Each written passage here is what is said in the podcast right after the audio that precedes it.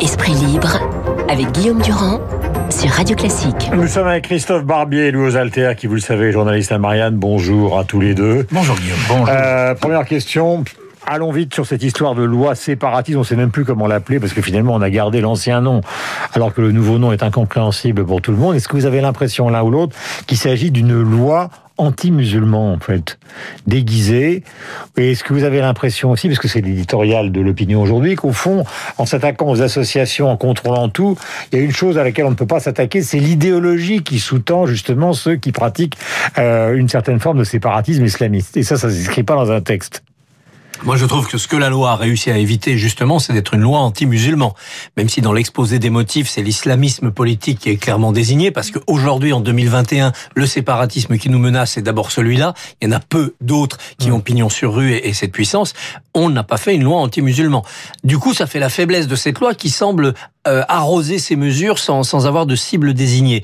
C'est une boîte à outils. Il y a des choses dedans. L'amendement Samuel Paty, par exemple, sur la, la haine en ligne, sur la diffusion d'informations personnelles, la protection des fonctionnaires, le contrôle des associations. Il y a des choses assez subtiles et assez habiles. Si les décrets sont vite et bien pris et si l'administration veut s'en saisir, je pense que ça peut permettre euh, d'éviter les débordements séparatistes et de faire revenir le, culte musulman dans une voie républicaine en le mettant à l'abri de tous ceux qui mmh. veulent l'en détourner. Cette loi n'est pas seule. Il y a à côté la charte nationale de l'islam qui a été rédigée, qui est très dure, qui est très ferme. Avec ces deux outils, je pense qu'on est bien armé. Ça arrive un peu tard dans le quinquennat pour qu'on envoie les résultats en 2022.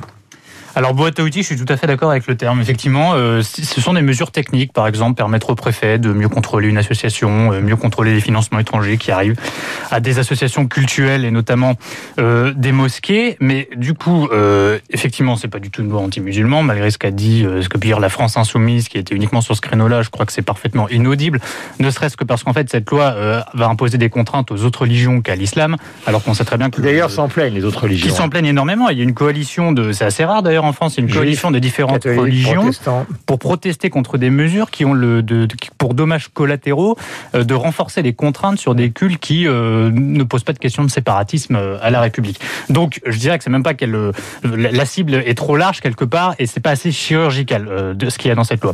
Ensuite, vous parliez de, de des idéologies. C'est vrai que le, le gros problème sous-jacent, en réalité, c'est pas tant le contrôle de lieux de culte. On sait très bien que la radicalisation islamiste, elle passe beaucoup par des outils numériques, elle passe pas forcément par le prêche du vendredi euh, à la mosquée, la plupart des, mosquées ne faisant pas écho à des revendications euh, islamistes. Or, interdire une idéologie, c'est pas possible dans la loi. Et quand bien même on voudrait le faire dans la loi, ça ne marcherait pas. Au contraire, ça produit un sentiment de victimisation qui euh, devient pire que, qui produit une situation pire que celle qu'on voulait combattre euh, précédemment. Et c'est un peu ce qui manque, si vous voulez, dans la démarche du gouvernement, c'est une vision culturelle en réalité, une vision politique d'ensemble, de combat culturel contre l'idéologie islamiste. Emmanuel Macron, après avoir beaucoup hésité pendant trois ans et ne, ne, pas vraiment prendre la parole de manière claire sur ces sujets, avait commencé à délivrer une vision de ces sujets très globale dans son discours des Mureaux. C'était en octobre, et c'était d'ailleurs juste avant l'assassinat de Samuel Paty, qui est venu tragiquement confirmer le constat un peu dramatique mmh. qu'il posait.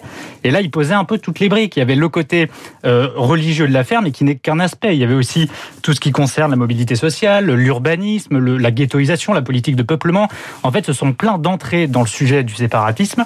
Et cette loi n'en traite qu'une seule, qui est effectivement la technique pour mieux contrôler des associations, pour mieux contrôler euh, des moyens, euh, pour mieux contrôler l'enseignement euh, à la maison et le fait que certains élèves se retrouvent dans des écoles coraniques clandestines. Mmh. Mais en fait, le, le, reste appelle un déroulé complet qui soit une vision politique d'ensemble. Alors il faut rappeler que c'est une première lecture et un vote qui va avoir lieu à l'Assemblée aujourd'hui, que ça va partir au Sénat, que ça va revenir à l'Assemblée, que donc c'est pas terminé. On en parlera dans les jours et dans les semaines qui viennent. Deuxième point dans l'actualité de ce matin, évidemment cette affaire de Poissy, tuez-les, tuez-les. Alors on, à chaque fois qu'il y a un fait divers, on est gangréné dans la presse par des réflexions sur l'ensemble ou l'évolution de la société par la multiplication des faits divers. On a eu cette affaire Le Maire attrape ce matin. Il dit d'ailleurs, ce professeur de philosophie, euh, il dit moi je ne peux plus enseigner.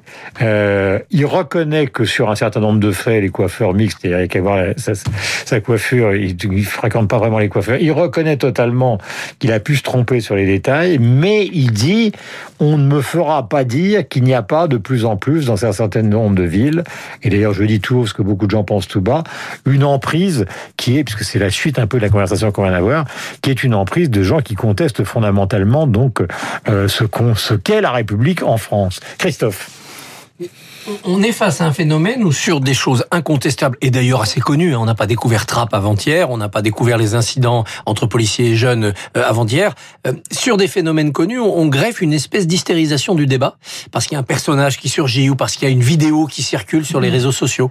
Je pense qu'on perd complètement à ce moment-là le sang-froid républicain. L'émotionnel l'emporte, euh, chacun va brandir des mesures d'urgence, des mesures d'exception, se draper dans, dans son, son, sa tunique républicaine et je suis pas sûr qu'on fasse avancer le débat comme ça. Hmm. Euh, est-ce que l'on a progressé en termes de solutions depuis cinq jours que l'on parle de ces sujets-là? Non. Chacun s'est extrémisé sur ses positions. Alors une certaine gauche radicale avec le maire euh, de Trappes, une certaine droite euh, plus attachée à l'identitaire avec cet enseignant dont ils ignoraient tout il y a une semaine. Hmm. Et voilà, ça permet de prendre des postures. Pendant ce temps-là, il existait un livre sur le sujet qui était le livre de du Monde. Raphaël Bakarian Chemin qui montrait bien d'ailleurs la complexité des choses parce que Trappes est une ville qui a des difficultés et des difficultés de ce type. Mais qui a aussi Voilà, qui est un lieu de réussite, euh, bien sûr. Et, et donc, le, le, comme toutes les banlieues, on a euh, des euh, parcours remarquables et puis on a des, des, des dérives hmm. contestables. Comment on remet la République au cœur de cela? On sait bien que mettre de l'argent dans du logement et des associations, ça ne suffit pas. On en a mis beaucoup, ça ne marche hmm. pas. On sait bien que le tout répressif, ça ne fonctionne pas non plus. Il y a peut-être quelque chose à tenter du côté de la de la population, c'est-à-dire comment redonner des clés aux élus locaux pour qu'ils changent le peuplement de ces villes, qu'on hmm. fasse de la mixité, qu'on bouge des gens, qu'on en éloigne, qu'on en approche. C'est très compliqué parce que nous vivons à l'heure des libertés individuelles, mais c'est peut-être comme ça qu'on bougera le fond des choses. Alors, je ne vais pas défendre Monsieur le maire, euh, mais j'ai été enseignant et à un moment dans le portrait qu'il est consacré euh, par Libération, qui n'est pas un portrait, euh, j'allais dire flagorneur, il dit le tournant, c'est le Bataclan. Il dit j'avais par exemple dans ma classe une élève extrêmement brillante. Il dit c'est son sa qualificatif, hein, féminine, brillante, etc. Au lendemain du Bataclan, plus aucun moyen d'échanger mmh. avec elle. Donc il y a quand même quelque chose qui se passe dans la jeune génération qui nous ramène à la conversation qu'on avait tout à l'heure, puisqu'on parle de la loi séparatiste, qui est que là, on ne peut pas. C'est pas la boîte à idées qui va régler ce problème-là. C'est ce que je vous disais sur le plan culturel, c'est-à-dire que euh, quand vous êtes jeune, c'est pas une loi sur euh, la meilleure réglementation ou les, les outils que dont dispose le préfet qui va régler un problème ancré au plus profond d'une partie de la jeunesse. Quand vous êtes jeune, en fait, vous, vous, vous êtes en une étape de construction, de maturation, de construction de votre moi.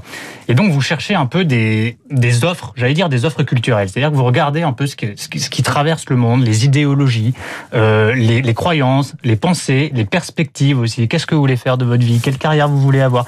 Quelle, quelle, est la nature de votre réseau amical, de vos relations amoureuses aussi? Et vous construisez votre vision du monde à partir de... Euh, ça sent le vécu. À, à hein, partir de cette... Euh, mais il me semble qu'on est tous passés par là, d'une manière ou d'une autre. Et là, les jeunes dont on parle sont tout à fait dans cette période-là de construction de leur vision du monde. Mais Or, le c'est une destruction, c'est pas une construction. Ah bah pour certains, ça a été revendiqué comme un, un, un moyen, si vous voulez, d'affirmer une puissance, une position dans le monde. Euh, et le, le, regardez euh, les revendications de l'État islamique au moment du Bataclan. C'était contre l'Occident décadent, c'était contre l'athéisme. Si on n'en sortira jamais. Si on en sortira, mais si on en sortira. La réponse est culturelle. C'est pour ça la que réponse, je dis que la réponse est culturelle. La réponse est culturelle. Ces jeunes se construisent avec quel modèle? Un modèle dans la famille, ce qu'on leur apprend dans la famille. On est imbibé par la famille. Et puis Internet, les réseaux sociaux, les médias.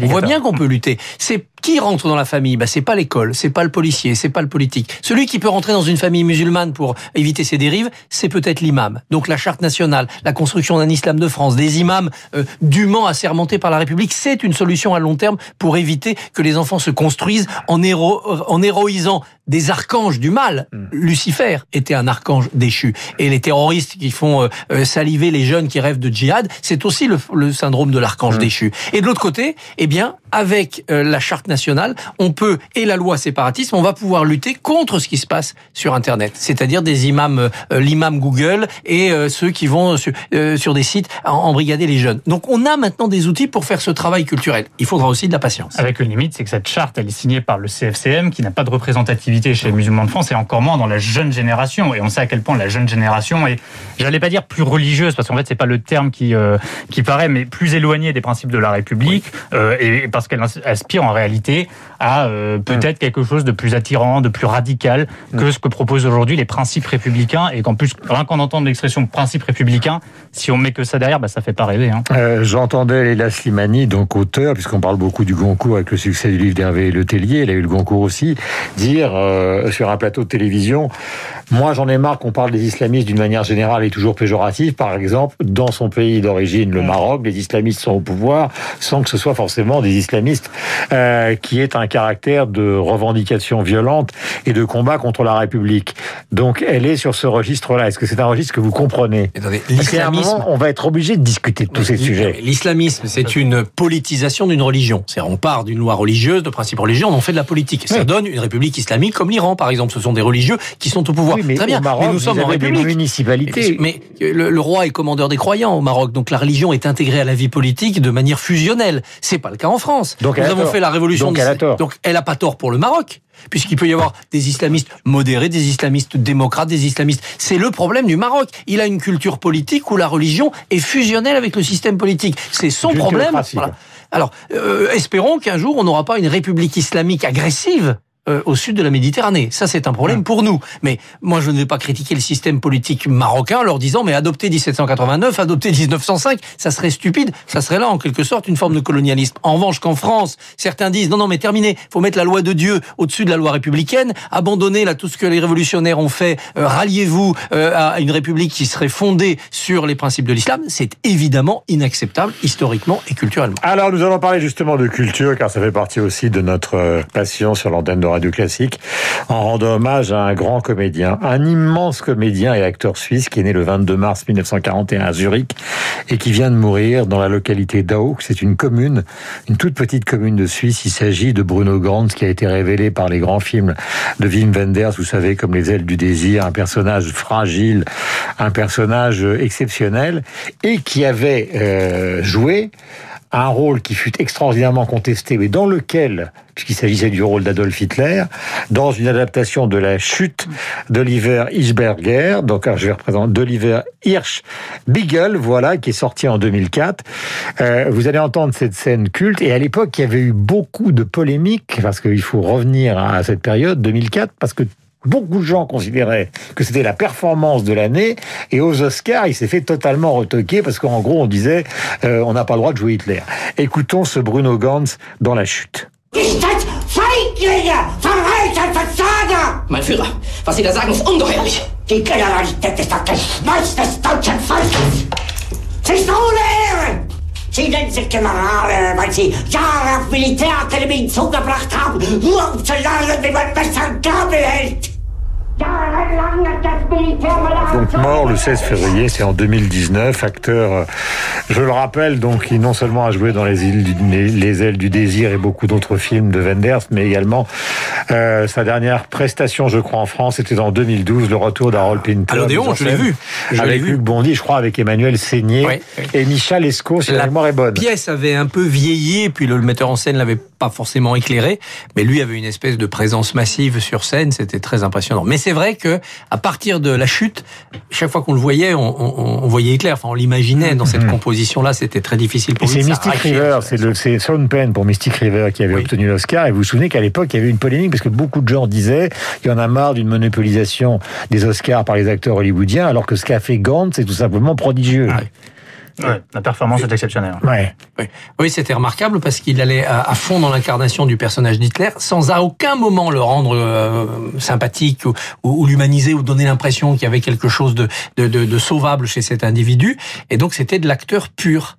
C'était vraiment le travail de comédien pur, mmh. d'incarnation et, et, et, quelque part de distanciation comme le prônait Stanislavski, pour montrer qu'on peut jouer à fond un personnage sans jamais être dupe de ce qu'était ce personnage dans la vie réelle. Et la folie du pouvoir, parce qu'au fond, alors là, euh, je ne vais pas parler euh, de Shakespeare aujourd'hui, parce qu'autrement je vais me faire engueuler sur les réseaux sociaux, mais c'est vrai qu'il y avait dans la façon dont il euh, retranscrivait ce pouvoir qui est le pouvoir dramatique du XXe siècle, avec évidemment le stalinisme, d'autres formes de pouvoir qu'on a connues dans l'histoire de l'humanité, qui rappellent évidemment certaines pièces de Shakespeare, qui sont des pièces... Richard III, la fin d'Hitler dans le bunker, c'est Richard III, c'est un cheval pour mon royaume pour un cheval, c'est-à-dire tout plutôt qu'à d'accepter la défaite.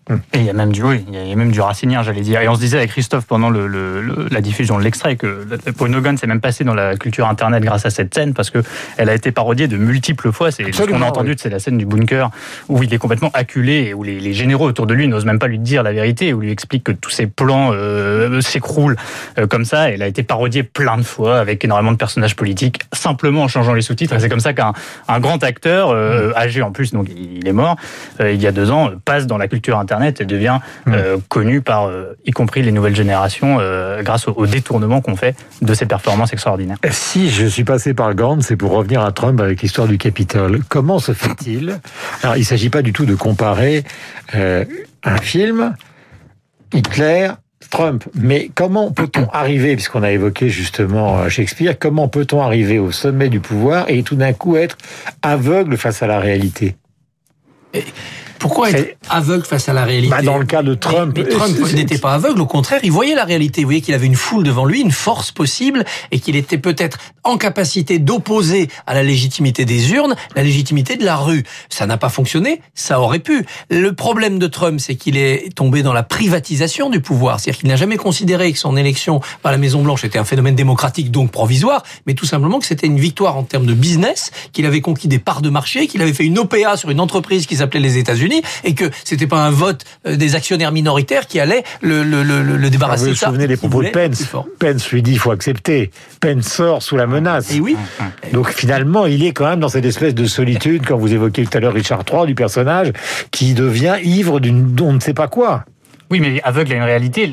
Trump aussi a, construit son pouvoir sur une réalité parallèle quelque part. C'est-à-dire que on est dans ce cas euh, qui est pas nouveau en démocratie, le fait de bâtir une vérité, une réalité euh, pour complaire à un électorat ou à, un peuple. Sauf que là, c'est démultiplié par la puissance des réseaux sociaux. Et Trump en a joué pendant euh, toute sa, sa, présidence. Et en bâtissant cette réalité parallèle, en projetant un grand nombre de, cette, de ses supporters dedans, il arrive en fait à influer sur la réalité elle-même. Et l'attaque du Capitole, elle survient pour ça parce que un certain nombre de noyaux de ses partisans n'ont pour référentiel uniquement la réalité parallèle qui est bâtie soit par Trump, soit par des réseaux trumpistes encore plus extrémistes que Donald Trump euh, lui-même. Et c'est à ce moment-là de, l'histoire démocratique qu'on s'aperçoit que ce phénomène euh, n'est pas uniquement virtuel. Il a une conséquence sur le réel et on l'a vu au Capitole. Donc il faut être extrêmement attentif évidemment pour la survie de notre démocratie. C'est pour ça que je voulais terminer sur ce sujet. Euh, vous apporterez un complément à ce que vient de dire notre camarade Christophe. À la République en marche, notamment sous la houlette de Roland Lescure, qui est un rationnel polytechnicien qui a dirigé la Caisse des dépôts donc au Québec. Euh, sa grande inquiétude pour les élections à venir, c'est que justement il y ait une, une, irruption violente dans un contexte qui est quand même décalé et lui-même violent du virtuel sur le réel. C'est-à-dire qu'on ne s'y retrouvera plus. C'est-à-dire que des gens, par exemple, prenons euh, des chiffres, on a vu ce qui s'est passé avec Darmanin et Marine Le Pen lors de l'émission de France 2. C'est-à-dire que sur la délinquance et l'immigration ou d'autres chiffres, les uns assènent des chiffres, les autres assènent d'autres chiffres qui n'ont strictement aucun rapport. Alors il y a du fact, après mais une fois que ça a été annoncé à la télévision, on a l'impression d'un désaccord et que personne ne tranche. Est-ce que vous craignez que cette présidentielle soit la présidentielle qui soit complètement gangrénée, Christophe, par le virtuel? Ah oui, pas seulement par le virtuel, par le faux. C'est-à-dire que des mensonges bien installés, un complotisme bien manipulé peut aboutir maintenant à une force sociale, à une force politique, à une force dans la rue. Ce qui a empêché euh, les proches de Trump de prendre le capital, ce qui a empêché les Gilets jaunes le 1er décembre euh, de 2018 de, prendre l'Élysée, euh, c'est la désorganisation. C'est l'absence d'un leader, c'est l'absence d'un plan, c'est l'absence d'une concertation pour dire on va prendre tel bâtiment, prendre la radio publique, envoyer des messages. Pour l'instant, il n'y a pas ce projet politique. Si quelqu'un arrivait avec un projet politique qui pouvait se nourrir de cette force brute là, euh, fondée sur des croyances répandues par les réseaux sociaux, oui, un processus révolutionnaire est possible. Vous y croyez? Je trouve aux altères Marianne. Je trouve que c'était pas. En fait, c'était pas nouveau. Qui la République. En fait, je pense que la présidentielle déjà se joue jamais sur des chiffres. Euh, je dis pas qu'elle se joue pas sur des réalités, mais elle se joue plus sur des impressions, sur quelque chose d'impressionniste dans la population et dans l'électorat que sur des chiffres. Et des projections. Et des projections. Je prends l'exemple de l'immigration, qui était celui du débat Le Pen-Darmanin. Euh, Aujourd'hui, 65% des Français trouvent qu'il y a trop d'étrangers en France. Étude Ipsos euh, de septembre euh, dernier. Euh, et ce chiffre ne bougera pas d'un iota parce que on a démontré que Marine Le Pen s'était trompée de 200 000. Voilà, en plus, ce chiffre ne bougera pas d'un iota parce que Marine Le Pen s'est trompée de 200 000 sur le nombre de titres de séjour qui sont délivrés en France. Donc effectivement, c'est factuellement, euh, pour la vérité, c'est bien de la mettre face aux, chiffres qui sont des chiffres du, ministère de l'Intérieur, mais c'est pas là-dessus que se fait le, débat. Ce sont sur des impressions, euh, et tant que le, un certain nombre de Français trouveront qu'il y a trop d'étrangers en France, et eh ben il y aura un socle pour le Rassemblement national. C'est aussi simple que ça, et c'est le rôle du politique de montrer, et c'est la grande crise du politique en ce moment, qu'il est capable d'influer sur le réel, euh, que la démocratie est capable d'avoir un effet sur les réalités. La crise de la démocratie, elle pourrait venir de l'impuissance politique, c'est-à-dire du fait qu'un homme politique, quoi qu'il fasse, eh ben, ça ne change rien. Voilà, Bruno Gant nous aura amené donc à la, à la campagne présidentielle euh, d'aujourd'hui, qui va démarrer, ou qui a plutôt déjà démarré, puisque nous sommes à un peu plus d'un an de cette présidentielle. Pièce de Shakespeare préférée, euh, Christophe, Louis. Hamlet. Peine d'amour perdu. Une pièce de ah, qu'il en a écrit 37, hein, parce que les gens parlent toujours de Richard III, d'Hamlet, de Macbeth, etc. Il a écrit 37 pièces et disparu pendant une... Il, il en a écrit. Ils en ont écrit. Ils en ont écrit. plusieurs, Guillaume. Là, on est là pendant 8 jours. Hein, parce que... Guillaume, c'est William en anglais. Oui. Voilà, exactement. Ou Bill en américain. Il est 8h57. Merci à tous les deux.